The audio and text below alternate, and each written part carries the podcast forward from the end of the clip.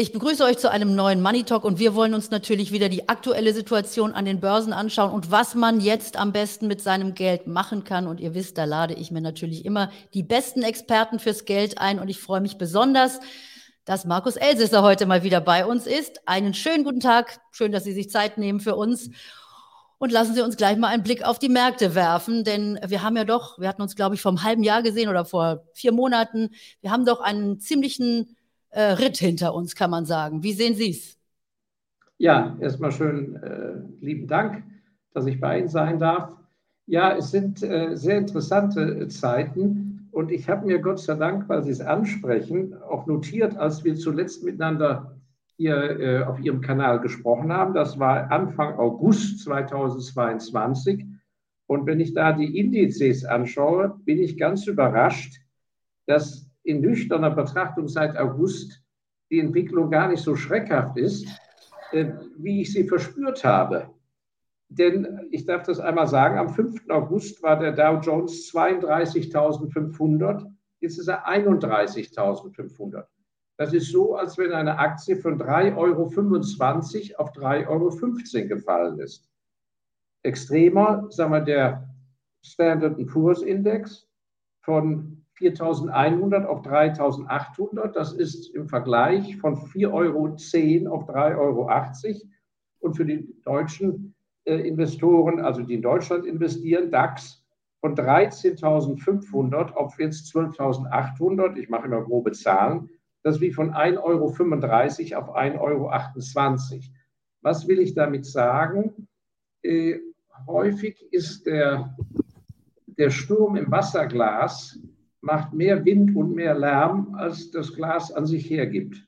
Das ist also jetzt erstmal so im Rückblick auf unser letztes äh, Gespräch. Ja, und ich muss mich da selber, kann mich da selber auch äh, wirklich selber sehen, denn ich hatte das Gefühl, es ist fast ein bisschen länger her, dass wir uns gesehen haben und die Zeit seitdem war eigentlich nur desaströs. Aber ich glaube schon, dass also Anleger, die jetzt schon etwas länger im Markt dabei sind und dann das Jahr 2022 mitgemacht haben, jetzt äh, mit den Nerven so langsam ein bisschen am Ende sind. Auch wenn man jetzt sagt, die letzten drei Monate ist nicht mehr allzu viel passiert, aber wir haben ja übers Jahr gerechnet, haben wir, glaube ich, im DAX mehr als 20, 22, 23 Prozent verloren. Jetzt haben wir immer mal wieder diese kleinen Gegenbewegungen. Haben wir jetzt in den letzten Tagen auch wieder gesehen. Und in den Nachrichten lese ich jetzt überall, der DAX hat die 13.000 im Visier und ist schon wieder drüber, ist kurz drunter. Also es ist immer wieder, und das erleben wir seit vielen, vielen Jahren immer wieder an der Börse, diese Hoffnung zwischendurch, die dann doch wieder so aufs Brutalste enttäuscht wird. Also Sie sind auch schon so lange mit dabei. Ähm, Gibt es eine ein Anzeichen, wann wir sozusagen die Entwarnung haben, dass es jetzt endlich wirklich nach oben weitergeht? Oder ist das, was wir jetzt sehen, wieder nur so diese berühmt-berüchtigte Bullenfalle? Also es ist so, äh, wenn der Sturm tobt, ähm, dann gibt es zwischendrin auch ja mal wieder eine, eine, ruhige Phase, dann geht man vom Unterdeck eben mal aufs Deck hoch äh, und dann muss man eben, wenn man hochgeht, eben doch sein Ölzeug anhaben und die Gummistiefel weil ähm, Turbulenzen verfliegen nicht einfach so. Aber das ist gar nicht das Entscheidende. Entscheidend ist, die, dass man einfach die Zeit anerkennt und sagt, im Moment ist nicht die Zeit, um etwas hoffentlich Gutes nicht zu verkaufen, sondern da muss man einfach fest im Stuhl sitzen bleiben. Und es ist sicher auch nicht die Zeit, dass wenn man sehr viel Cash hat, bis auf den letzten Hosenknopf jetzt alles auf einen, an einem Tag kauft, weil man denkt, billiger wird es nie mehr. Und wenn man sagt, es ist eben, was weiß ich, alles minus 22 Prozent und so weiter, dann muss man natürlich auch äh, sagen, die meisten Investoren, das bezieht sich ja auf Silvester 2021, nur fast alle ihrer Zuschauer, bin ich sicher, haben ja nicht angefangen mit einem Sparplan oder mit einem Investment, am Silvester 2021. Was wir sehen ist, dass natürlich äh, selbst ein, ein sehr konservativer Fonds, wie, wie mein Special Values Fonds, der hat ja in 2021, ich weiß nicht was, 20 Prozent zugelegt. Da ist einfach zu viel, vor allem im letzten Quartal, viel zu viel nach oben geschossen worden, auch bei Titeln, die es nicht verdient haben. Und im Sturm ziehen die eben auch diejenigen Titel mit nach unten, die an sich höher bewertet sein müssten. Also von daher glaube ich, sollte man nicht jetzt kurzfristig schauen, ist das jetzt der tiefste Kurs sondern nicht oder nicht, sondern auf seine grundsätzliche Anlagestrategie achten. Und es ist ja nur an der Börse, dass sich Leute aufregen, wenn etwas billiger wird. Ich sehe ja nicht einen Kursverlust als einen Verlust, sondern ich sehe es als eine Möglichkeit, günstiger in gute Sachen reinzukommen, äh, die vorher teurer waren. Das werden wir uns auch gleich nochmal angucken. Also wo Sie sich vielleicht auch umschauen aktuell, das lassen wir nochmal fürs Ende unseres Gesprächs. Aber ich würde gerne trotzdem nochmal so auf die aktuelle Entwicklung eingehen. Ähm, wir haben ja jetzt wieder Konjunkturdaten. Wir bekommen jetzt auch die Unternehmensdaten zum dritten Quartal. Und das, was die Experten da jetzt so rauslesen aus dem Ganzen, ist im Grunde genommen, wie auch schon vorher in Amerika, es ist noch gar nicht so schlimm, wie befürchtet. Also so ähnlich, wie Sie es gerade für den Markt gesagt haben, so sehen wir das jetzt auch in den Unternehmensdaten. Aber wir fragen uns natürlich, wenn wir uns das doch alle jetzt so fürchterlich erleben, dass also äh, die Energiepreise so hoch waren in den letzten Monaten und so weiter und so fort, von allen Seiten eigentlich Schwierigkeiten. Wie kann es denn sein, dass die Unternehmen im dritten Quartal eigentlich doch noch verhältnismäßig gut dastehen? Und die Frage danach, wann kommt das dicke Ende? Vielleicht dann doch erst im nächsten Jahr. Ich glaube nicht, dass ein dickes Ende kommt. Es ist ja so, sicher werden Firmen, die sowieso zu viel Schulden hatten oder eine schlechte Marktpositionierung, die werden jetzt schneller Probleme bekommen. Firmen, die vor allem ihre Preise nicht anpassen können, inflationsgerecht, äh, die werden die Probleme schneller bekommen als, äh, sagen wir, in einer normalen Zeit. Normalerweise hätte es vielleicht drei Jahre noch gedauert. Jetzt dauert es vielleicht ein Jahr oder ein halbes Jahr. Ich würde mich auch nicht darauf ausruhen, wenn die Zahlen im dritten Quartal noch gut sind, weil im vierten Quartal können sie wegen mir schlechter sein. Aber was heißt schlechter?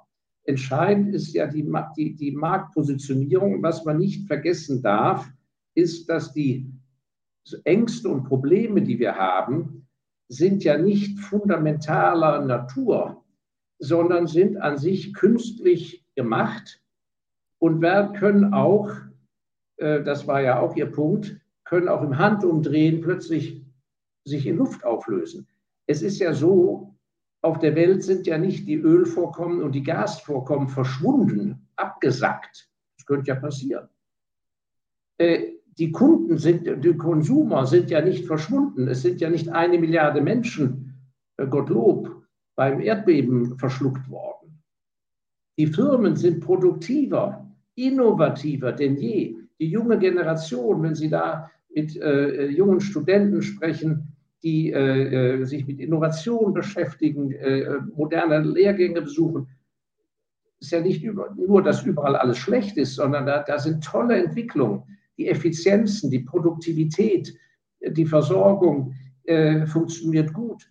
Also ähm, die, dieser, die Angstgespenste basieren ja auf Angst vor dem Krieg vor der Inflation und dem Zinsniveau. So. Ja, aber genau das. Ja, aber es ist so, Firmen, die beim Zinsniveau, die Ängste davor, das verstehe ich überhaupt nicht. Natürlich führt das ein gestiegenes Zinsniveau dazu, dass mancher Immobilienentwickler sein Ding nicht mehr durchziehen kann und Wohnungen nicht mehr zu überteuerten Preisen verkauft werden. So, das sind Korrekturen, das ist auch gesund.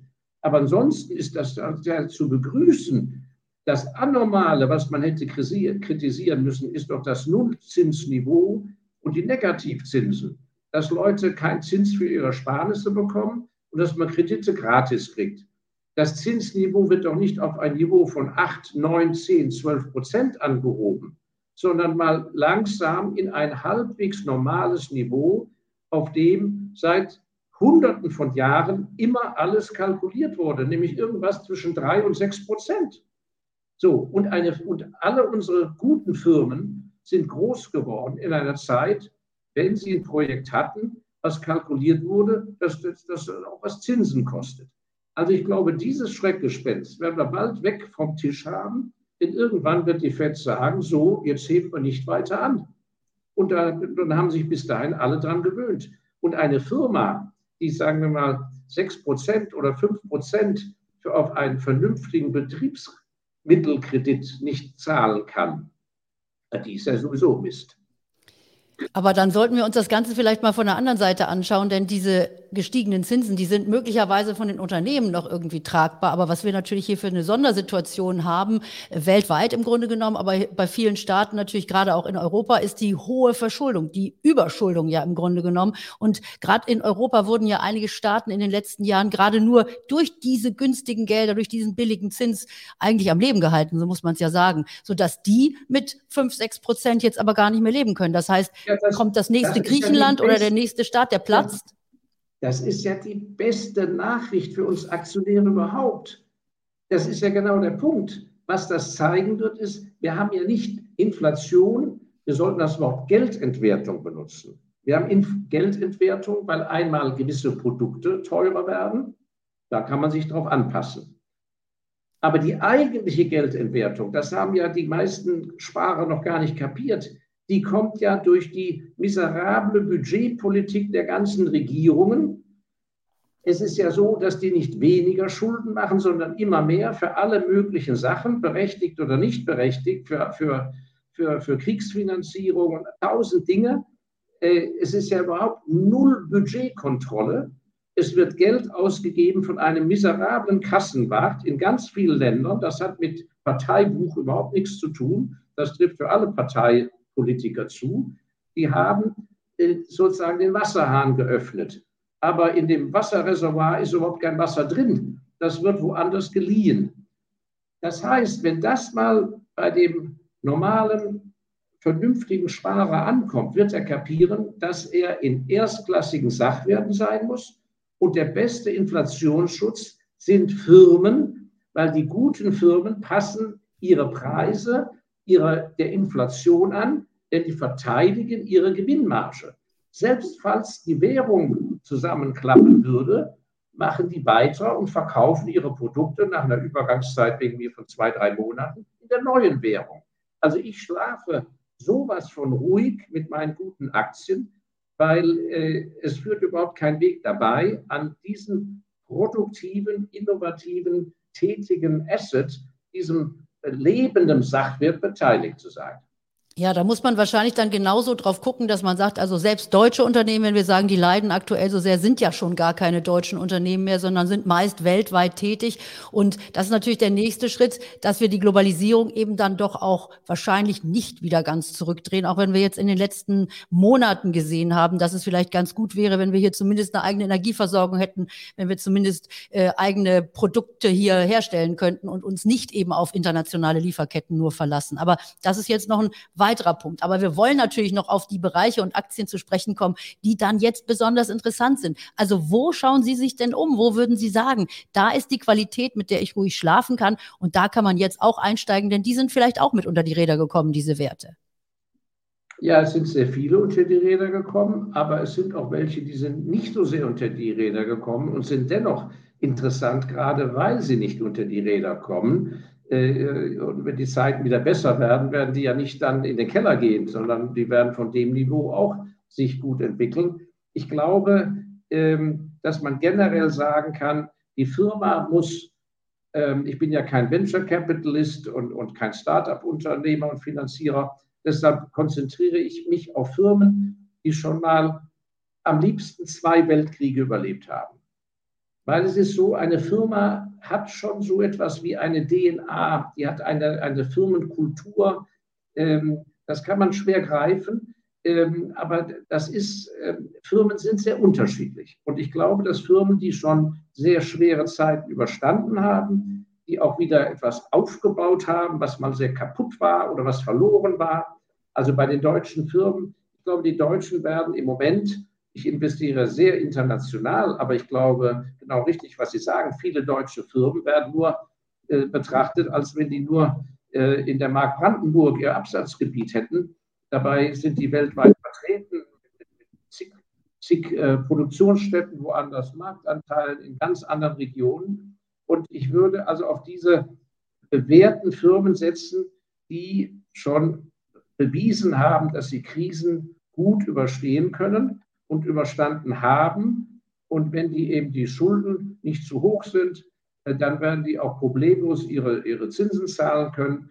Und es kommt ja auch nicht so von gleich von heute auf morgen. Jedenfalls glaube ich, dass diese Idee, die zum Teil rumgeistert, dass Deutschland praktisch ähnlich nach dem Morgentauplan nach dem Zweiten Weltkrieg zu einem Agrarstaat wird und deindustrialisiert, das ist ja ein ganz, ist meine persönliche Meinung, bin kein Politiker, ist ja ein ganz großer Blödsinn. Denn wir dürfen ja eins nicht vergessen, wir haben ja eine solche Fülle von privat gehaltenen äh, Unternehmen mittelständischer Art, die ja viel stärker und viel besser sind, als man in der Öffentlichkeit ahnt, wenn man sie überhaupt kennt.